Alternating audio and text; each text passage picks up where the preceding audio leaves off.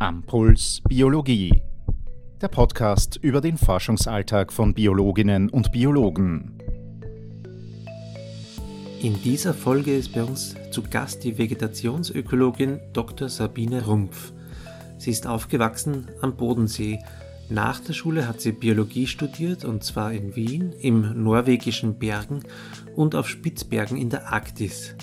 Heute ist sie Professorin an der Universität Basel in der Schweiz. Was macht eine Vegetationsökologin? Das und viel mehr erzählt sie uns im Interview. Liebe Sabine, herzlich willkommen. Dankeschön. Aus dieser Einleitung ergibt sich gleich die erste Frage. In Norwegen und insbesondere in der Arktis zu studieren, das ist ja doch eher ungewöhnlich. Wie hat sich das ergeben? Ich habe eine Ausschreibung gesehen, ähm, dass ein Masterarbeitsthema dort vergeben worden ist und fand das so spannend, habe mich beworben und es hat geklappt. Dann bin ich auf Spitzbergen geblieben und habe als Biologin und Guide gearbeitet. Du hast uns gesagt, dein Fachgebiet ist die Ökologie. Kannst du uns das bitte ganz allgemein beschreiben? Worum geht es dabei? In der Ökologie geht es darum, wie Organismen mit ihrer Umwelt und auch miteinander in Beziehung stehen. Und innerhalb der Ökologie, was ist da dein Fachbereich und dein Spezialgebiet? Die alpine und arktische Vegetationsökologie. Mhm. Und äh, mit welchen Forschungsfragen beschäftigst du dich da ganz konkret? Ähm, ich untersuche hauptsächlich die Auswirkungen von menschlichem Verhalten auf die Verbreitung der europäischen Flora, ähm, meist im Laufe des letzten Jahrhunderts. Und das Ganze dient dazu, um die Zukunft besser voraussagen zu können. Sehr spannend. Die Verbreitung von Pflanzenarten hängt ja zum Beispiel von der Seehöhe ab. Man sieht das in den Bergen bei Bäumen. Im Tal ist oft der Laubwald, der dann beim Aufstieg in einen Nadelwald übergeht. Ist das bei krautigen Pflanzen ähnlich und wenn ja, an welchen Faktoren liegt das? Äh, ja, das ist auch bei krautigen Pflanzen so. Ähm, allgemein haben alle Arten eine sogenannte ökologische Nische. Ähm, das heißt, alle Arten können nur dort vorkommen, wo die Umweltbedingungen auch ihren Bedürfnissen entsprechen. Ähm, in den Bergen ist die Temperatur wohl der entscheidendste Faktor. Es können zum Beispiel nur sehr spezialisierte Arten auf, sagen wir mal, 3000 Meter gedeihen. Aber das erklärt natürlich nicht, wieso diese hochalpinen Spezialisten äh, nicht auch weiter unten vorkommen.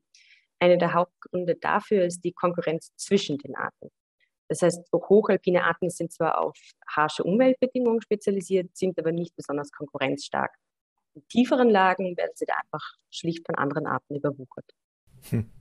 Sabine, wenn du in den Bergen unterwegs bist, hast du wahrscheinlich einen ganz anderen Blick auf die Natur als viele andere Menschen. Worauf achtest du beim Wandern besonders? Oder anders gefragt, bist du immer auf der Suche nach bestimmten Pflanzenarten?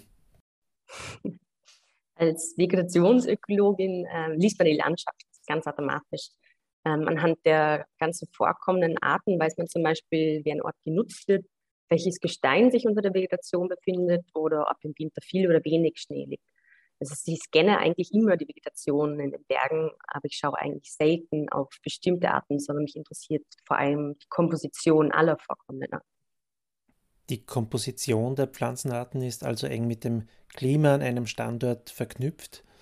Wie wirkt sich der Klimawandel auf die Gebirgsvegetation aus? Ja, wie ich vorhin bereits erwähnt habe, ist die Temperatur eben so limitierend für die Verbreitung von Arten, ähm, speziell an den Obergrenzen. Das heißt, wenn es nun wärmer wird, dann verschieben sich natürlich alle Verbreitungen von allen Arten in höhere Lagen, da dann die Umweltbedingungen auch dort ihren Bedürfnissen entsprechen. Das kann aber natürlich nicht endlos so weitergehen, weil Berge eine begrenzte Höhe haben. Was sind deine nächsten Forschungsprojekte? Kannst du uns da schon irgendwelche Pläne verraten? Was ich unglaublich spannend finde, ähm, sind die zukünftigen Folgen bereits ähm, geschehener menschlicher Taten. Ähm, zum Beispiel, wie würden sich die Verbreitungsgrenzen von Arten weiterhin verschieben, wenn wir den Klimawandel heute stoppen würden? Und wie denkst du, würden sie sich verschieben? sie würden sich weiter verschieben, aber in welchem Ausmaß ist einfach komplett unbekannt. Mhm. Wirkt sich deine Forschung auch auf dich selbst und auf dein eigenes Leben aus, abgesehen vom Beruf? Auf jeden Fall. Gerade das große Thema Klimawandel betrifft mich natürlich auch persönlich oder betrifft uns alle persönlich. Und ich versuche natürlich schon, meinen ökologischen Fußabdruck möglichst gering zu halten, um meinen Beitrag zum Schutz unserer Erde zu leisten. Zurück zu deinem Forschungsalltag. Wie sieht dein Arbeitsplatz oder deine Arbeitsumgebung in einer durchschnittlichen Arbeitswoche aus? Bist du viel draußen unterwegs oder mehr im Büro? Das Tollste an meinem Beruf ist eigentlich, dass er unglaublich abwechslungsreich ist.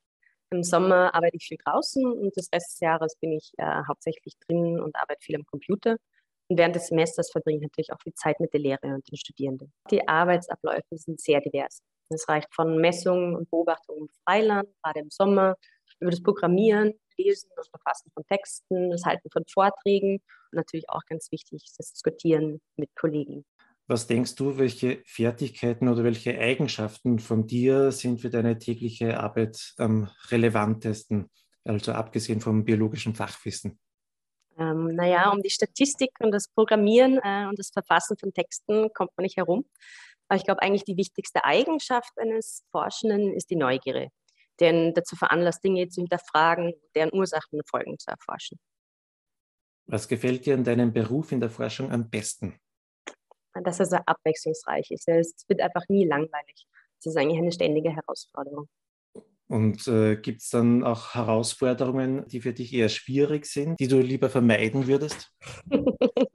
Na, Im Großen und Ganzen ist genau diese tägliche Herausforderung, Probleme zu lösen und Antworten auf Fragen zu finden, für mich einer der tollsten Aspekte meines Berufs.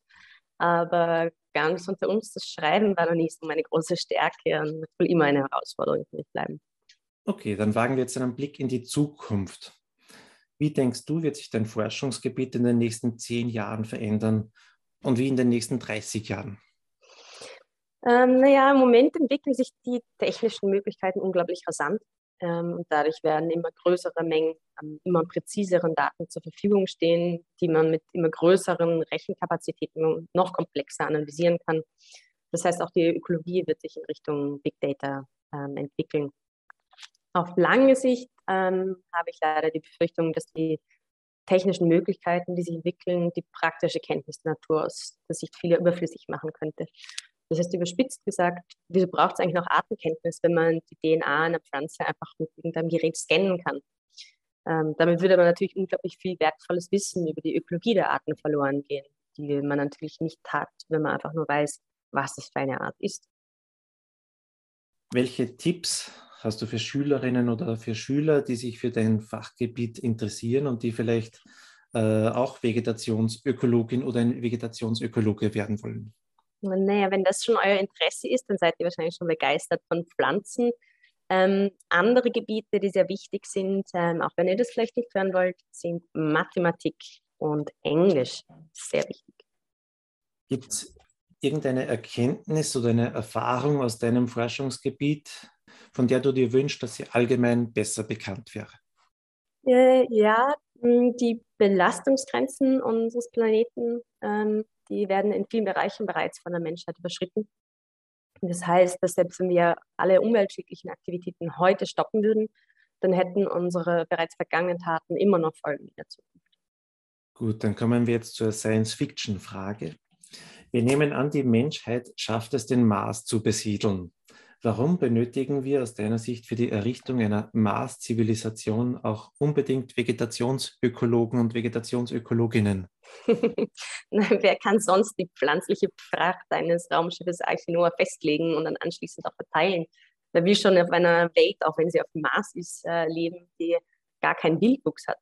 Dann zurück auf der Erde. Wie sieht der Arbeitsmarkt in deinem Fachbereich aus? Gibt es auch außerhalb der Forschung Möglichkeiten für Vegetationsökologinnen zu arbeiten? Äh, viele arbeiten im Naturschutz oder in sogenannten Ökobüros. Ähm, die entscheiden dann zum Beispiel, ob ein Bauprojekt genehmigt werden kann ähm, oder ob es einen wichtigen Lebensraum zerstören würde. Ähm, wie man dir sieht, gibt es natürlich auch die Möglichkeit, in einem Schulbuchverlag zu arbeiten. Genau. Dann abschließend haben wir noch eine Blitzrunde. Ich beginne wieder einige Sätze, die du dann bitte vervollständigst. Wenn ich an meinen eigenen Biologieunterricht denke, dann erinnere ich mich an die Füße meines Lehrers, die meist auf dem Pult lagen. Auf meinem persönlichen Berufsweg hat mich besonders beeinflusst inspirierende Menschen, die meinen Horizont erweitert haben. Das sollte in keinem Biologieschulbuch fehlen. Begeisterung für die Schönheit und Komplexität der Natur. Beim Durchblättern des Schulbuchs am Puls Biologie gefällt mir besonders, ähm, dass es nicht nur Fachwissen vermittelt, sondern auch beibringt, wie man argumentiert und wie man Wissen kommuniziert.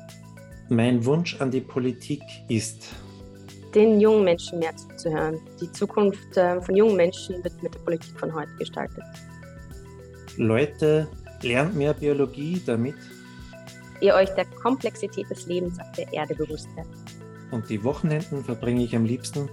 In den Bergen natürlich. Super, vielen Dank. Vielen Dank auch fürs Zuhören. Das Interview mit Sabine Rumpf führte Stefan Capella. Der Podcast Am Puls Biologie ist eine Kooperation des österreichischen Bundesverlags ÖBV und der Austrian Biologist Association. Bis zum nächsten Mal.